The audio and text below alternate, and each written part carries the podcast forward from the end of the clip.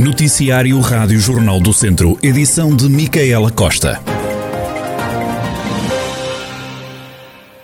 A falta de informação relativamente aos horários dos autocarros em Viseu é uma das queixas apontadas pelo Bloco de Esquerda. Manuela Antunes, candidata do Bloco à Câmara de Viseu, diz que quem não tem acesso à internet ou à aplicação Move fica à espera na paragem, sem saber a que horas chega o transporte público.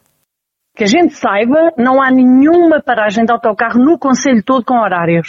Ou seja, só quem tiver a aplicação aquela célebre aplicação, que, e bem, nós temos que acompanhar as tecnologias, mas não podemos é ter as tecnologias eh, primeiro e depois termos a, a, situação mais real, ligada à vida real das pessoas, resolvida. E uma pessoa que queira ir para um sítio qualquer de autocarro tem que ficar ali à espera na paragem sem saber muito bem a que horas é que vem o seu autocarro, a não ser que se desloca à central de caminhonagem para confirmar eh, os horários do autocarro. Manuel Antunes reforça que este é já um assunto antigo e que as respostas tardam em chegar. Este assunto já foi levado à Assembleia de Freguesia, já foi levado à Assembleia Municipal e realmente a resposta é sempre muito interessante. Antes de, de, de haver esta nova aplicação, dizia, ah, porque estamos a organizar a nova aplicação, depois era a questão dos horários, estavam sempre a mudar, porque estávamos em tempos de pandemia, e realmente as pessoas que não têm estas aplicações e não têm internet e não são obrigadas a ter, têm a sua vida um pouco complicada, não é? Porque nunca sabem muito bem a que horas é que chega o autocarro para ir para a sua residência ou para a deslocação do, do trabalho. Manuela Antunes, candidata do Bloco de Esquerda à Câmara de Viseu, os bloquistas reclamam que os horários dos autocarros devem estar visíveis nas paragens de autocarro do Conselho. A Rádio Jornal do Centro contactou a autarquia que remeteu uma resposta para mais tarde. Numa das artérias mais movimentadas de Vila Nova de Paiva, mais de uma dezena de cadeiras de roda ocuparam os lugares que habitualmente são para condutores sem qualquer problema de mobilidade. A ideia? Sensibilizar a população para os direitos da pessoa com deficiência numa espécie de troca de papéis, como explicou à Rádio Jornal do Centro António Severino, diretor técnico do CLDS, que organizou a iniciativa. Isto que estamos aqui a fazer é eh, sensibilizar através de, da surpresa. Ou seja, ocupamos estes lugares que normalmente são lugares de estacionamento normais, digamos assim, uh, com cadeiras de rodas, para chamar a atenção do que muitas vezes acontece, que é o inverso, ou seja, as pessoas com deficiência chegarem aos lugares de estacionamento que lhes estão destinados e estarem ocupados por carros de cidadãos que não têm qualquer eh, problema. Portanto, e através dessas surpresa e até choque, digamos assim, pretendemos uh, chamar a atenção e alertar a população para que tenham uh, um comportamento mais ético e de cidadania e para que respeitem os lugares de estacionamento uh, das pessoas com, com deficiência e com mobilidade reduzida. Quem passou por uma das artérias com mais movimento de Vila Nova de Paiva não ficou indiferente. Paula Costa foi uma das condutoras abordadas. Acho muito bem, porque por, por, às vezes há, há um, condutores que não se importam nada de estacionar no lugar dos deficientes, uma vez que não são deficientes. E isso uh, prejudica quem quer lá estacionar. Portanto, quem é realmente deficiente precisa de um lugar para deficientes. Até porque em cima do passeio, muitas vezes estacionam e os deficientes não conseguem subir nem descer. Uma das coisas que mais surpreendeu os condutores foi as implicações legais para quem estacionar indevidamente nos lugares destinados a pessoas com deficiência, já que se trata de uma contraordenação grave. O infrator pode ficar com menos dois pontos na carta de condução e inibição de conduzir de 1 a 12 meses e pode ainda acrescer uma sanção acessória que vai dos 60 euros aos 300 euros. A Santa Casa da Misericórdia de Viseu garante que está a fazer todos os esforços para rapidamente normalizar as águas que poderão estar inquinadas na residência Dona Leonor. Não se fala em legionela, até porque as, ainda, as eh, colheitas feitas estão ainda em análise, mas as suspeitas foram levantadas depois de um utente ter sido hospitalizado com uma infecção e ter sido afastada a hipótese de Covid-19. O doente já regressou ao lar, encontra-se bem de saúde, mas a instituição está a tratar o caso com todos os cuidados, adiantou a Rádio Jornal do Centro provedor Adelino Costa. Neste momento, a instituição está a proceder ao tratamento térmico e químico das águas e os utentes não podem tomar banho de aerossóis.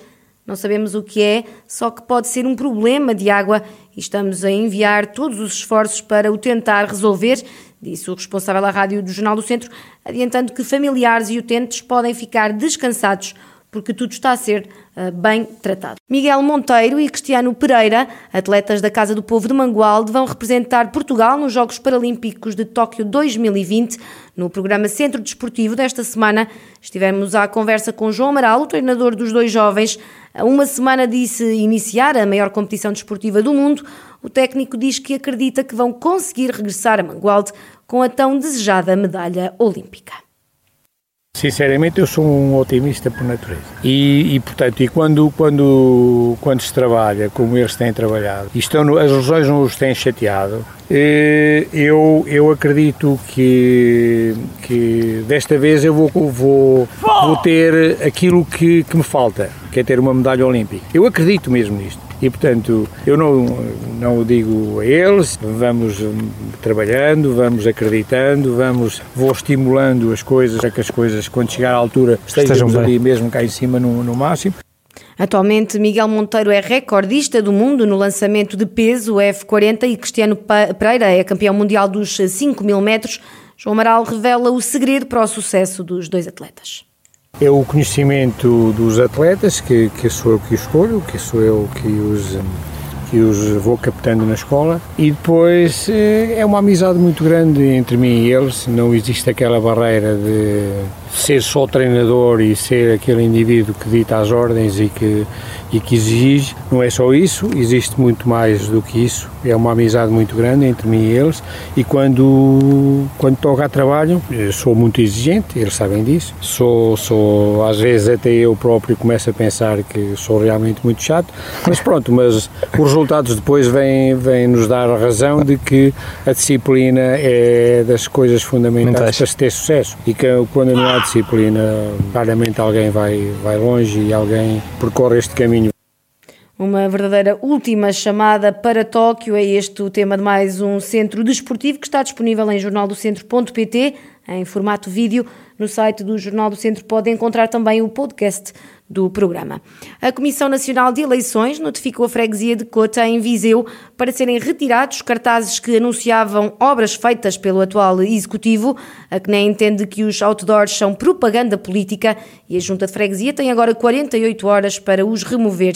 Joaquim Polónio, Presidente da Junta de Cota e recandidato pelo PSD, defende que esta decisão da CNE é exagerada e entende que os cartazes informam e não fazem campanha por qualquer partido político. Estamos num país de exageros. Os outdoors não têm absolutamente nada de política nem de campanha. São outdoors de informação de obra que se está a executar. E que, seja a fração política que venha a ganhar as futuras eleições ou não, a obra para ser feita. Eu penso que as pessoas, as pessoas uh, em si, a população, têm o direito de saber o que é que uma autarquia está a fazer no sentido de promover e desenvolver a sua, a sua terra, a sua freguesia, o seu conselho, coisa do género.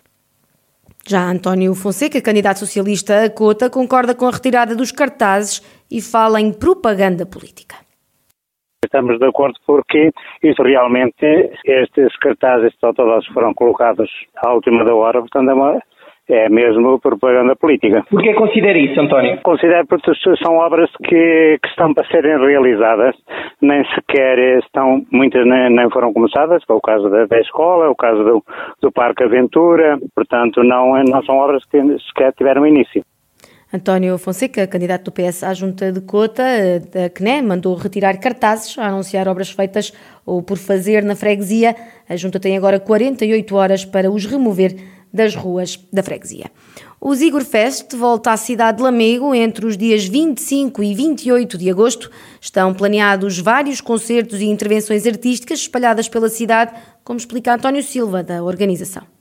O Zigerfest é um festival que foca-se principalmente na música, embora em anos recentes tenhamos começado a absorver mais de artes plásticas, videoarte, foram elementos que começaram a fazer parte do nosso festival. Tem um foco essencialmente contemporâneo, naquilo que são valores emergentes na música e outras áreas artísticas. Nós temos uma filosofia de não repetir nomes. Acreditamos que é algo que não precisamos fazer porque a música, a música portuguesa todos os anos dá sempre mostras muita vitalidade. E esse ano tentamos mais uma vez desafiar a tentar fazer isso mesmo. Vamos ter um cartaz de questão estamos uh, particularmente orgulhosos, com o qual estamos bastante entusiasmados, porque temos muitas encomendas, temos muitas residências que vamos apresentar em primeira mão. Este ano, por causa da pandemia, obviamente fomos obrigados a repensar um pouco a lógica de ocupação da cidade e, e vamos ter que pensar em espaço onde o conforto e a segurança das pessoas está assegurado.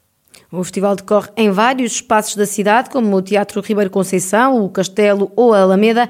António Silva revela alguns dos destaques da programação.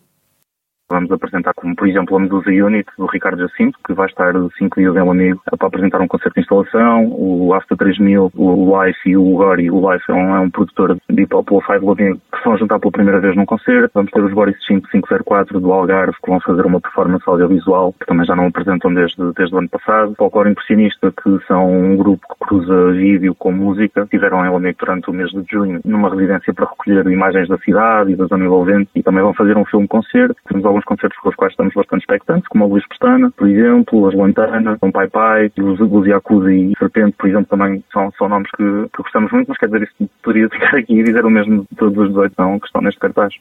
O Zigor Fest é um festival gratuito, mas é necessário adquirir bilhete. Segundo António Silva da organização, este é um festival desafiante e surpreendente para ver em Lamego entre 25 e 28 de agosto.